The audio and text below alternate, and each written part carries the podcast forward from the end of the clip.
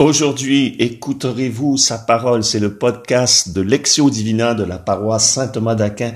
Et nous continuons notre méditation des textes de la messe du premier dimanche de l'Avent. Aujourd'hui, nous nous attardons au très beau psaume 79. Les psaumes sont très importants dans notre vie chrétienne. À l'origine, ils étaient sans doute un recueil de chants de pèlerinage des Juifs qui montaient à Jérusalem il est rempli de louanges, d'actions de grâce, de supplications, parfois même d'imprécations, c'est-à-dire d'appels à la vengeance et la justice contre les ennemis. Pour les pères de l'Église, ils reprennent sur le mode du chant tout ce qu'il y a dans les Écritures. Les pères de l'Église y trouvaient en effet le Christ. Et Jésus ressuscité lui-même déclare aux disciples d'Emmaüs, il fallait que s'accomplît tout ce qui est écrit de moi dans la loi de Moïse, les prophètes et les psaumes. C'est dans Saint Luc au chapitre 24, verset 44. Vous retrouverez toutes les références de ces citations sur le descriptif du podcast. Alors, ce psaume 79 est une supplication dans l'épreuve. On y trouve deux symboles importants, celui du visage et celui de la vigne. Le visage d'abord, on y, on y lit. Dieu fais-nous revenir, que ton visage s'éclaire, et nous serons sauvés. Dans l'Ancien Testament, le visage de Dieu demeure voilé. C'est en Jésus qu'il se révèle. Paul dit qu'il est l'image du Dieu invisible.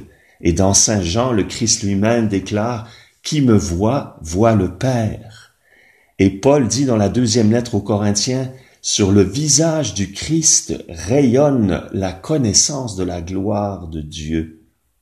Nous voilà par ce psaume transportés à la crèche, que ton visage s'éclaire et nous serons sauvés. Le deuxième symbole, c'est celui de la vigne. C'est une allégorie que le psaume nous propose. Une allégorie, c'est un récit avec plusieurs symboles. La vigne que tu as prise à l'Égypte, tu la replantes en chassant des nations. Il s'agit évidemment de l'histoire du peuple d'Israël, libéré de l'Égypte et qui s'établit sur la terre promise. Mais le psalmiste continue en disant, Pourquoi as-tu percé sa clôture? Tous les passants y grappillent en chemin, le sanglier des champs la ravage. C'est l'échec de l'alliance que le prophète Isaïe avait prédit. En effet, au chapitre 5, il est écrit, Mon bien-aimé avait une vigne, il en attendait de beaux fruits, elle donna des raisins sauvages. Mais Dieu replante sa vigne. Cette implantation, c'est l'incarnation. Dieu demeure parmi nous et Jésus déclare, Je suis la vigne véritable. Qui demeure en moi, celui-là portera beaucoup de fruits. Vous voyez comment on peut lire le psaume dans le Christ et y voir rayonner son visage, y voir son mystère, la connaissance de sa gloire. Alors nous connaissons, pardon, nous continuons dans ces jours du temps de l'Avent notre Lectio Divina, cette méthode toute simple, qui n'est pas une méthode parce que c'est une lecture avec le cœur, c'est une lecture spirituelle. Nous lisons et relisons ce psaume, nous nous laissons toucher par un mot, par une phrase, ou peut-être une des citations que j'ai évoquées. On peut aller dans sa Bible pour la lire, même si la Lectio Divina consiste pas à parcourir continuellement la Bible, mais en même temps, l'écriture s'éclaire par l'écriture. Il y a toutes sortes de connexions symboliques, spirituelles que l'Esprit Saint a faites, car c'est lui qui est l'auteur des Écritures. Terminons en faisant une prière, une courte prière.